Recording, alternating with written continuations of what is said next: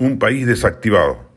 Sorprende que la juventud o los colectivos organizados no se expresen activamente en las calles en protesta por los estropicios que se vienen perpetrando tanto en el Ejecutivo como en el Congreso de la República. Somos en general un país poco dado a las grandes movilizaciones, como suelen suceder con frecuencia, por ejemplo, en Argentina o España, y más recientemente en Chile o Colombia, dos naciones que tampoco tenían esa tradición. Explicaciones puede haber varias, siendo la más manida la que le atribuye a la informalidad un poder desactivador significativo. El informal es un derechista pasivo, inactivo. Su trabajo o su empresa informal vive el día a día sin posibilidad de suspender labores para protestar o expresar cívicamente su disconformidad. Y ese es un problema serio de nuestra democracia. Como bien señala el filósofo Gonzalo Gamio en la introducción de su más reciente libro, La construcción de la ciudadanía, ensayos de filosofía política, abro comillas, en sentido estricto no existe democracia sin ciudadanos.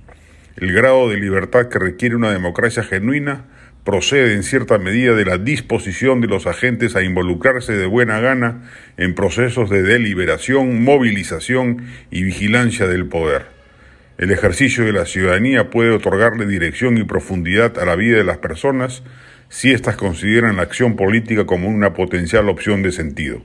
Cierro comillas. Llama la atención que el Perú esté desmovilizado cuando a priori se suponía que detrás del voto de los dos contendores de la segunda vuelta, Pedro Castillo y Keiko Fujimori, existía una actitud recelosa anunciada como voto vigilante, debido a las sospechas de que ambos contenían elementos potencialmente perniciosos para las libertades políticas y económicas. Razones hay de sobra para que la ciudadanía se indigne con lo que está haciendo el gobierno. La barbarie que se ha impuesto en sectores claves del, del aparato estatal, empezando por lo que se está haciendo en el sector salud de tan álgida relevancia en estos tiempos de pandemia, amenaza con producir el colapso de la gestión pública. También abundan los argumentos para sublevarse por la actitud reaccionaria del legislativo, empeñado en tumbarse las reformas educativas y del transporte y ahora tratando de dinamitar la lucha anticorrupción. Ojalá este marasmo vigente sea superado pronto y empecemos a ver actos de movilización ciudadana, protesta callejera y alzamiento de la voz popular.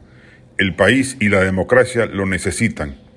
El poder mediocre y corrupto que nos ha tocado en suerte, tanto en el legislativo como en el legislativo, no se la puede llevar tan fácil, como si nada grave estuviera ocurriendo. En las calles debe desplegarse el germen de la renovación.